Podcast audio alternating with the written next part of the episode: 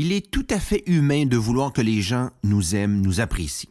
Par contre, s'attendre à ce que tout le monde autour de nous, que ce soit nos amis, notre famille, nos employés, approuve toutes nos décisions, ce que l'on fait ou ce que l'on dit, c'est de la pure utopie, c'est de carrément rêver en couleur. En fait, durant une élection, on parle d'une victoire éclatante lorsqu'un parti l'emporte avec un peu plus de 50% des voix. J'ai même entendu l'expression c'est un vrai raz-de-marée en 1984 à Ottawa pour 54% des voix.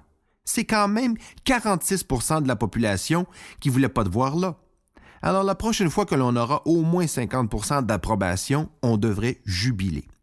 J'ai même lu dans un sondage du Wall Street Journal il y a quelques années que la raison numéro un qui faisait qu'un employé pouvait en venir à détester son patron était le fait qu'il ou elle essayait de se faire aimer de tout son groupe.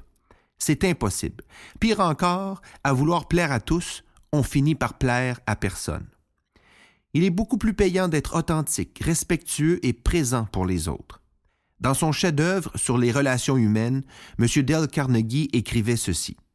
Vous vous ferez plus d'amis en deux mois en vous intéressant sincèrement aux autres qu'en deux ans en tentant de vous rendre intéressant.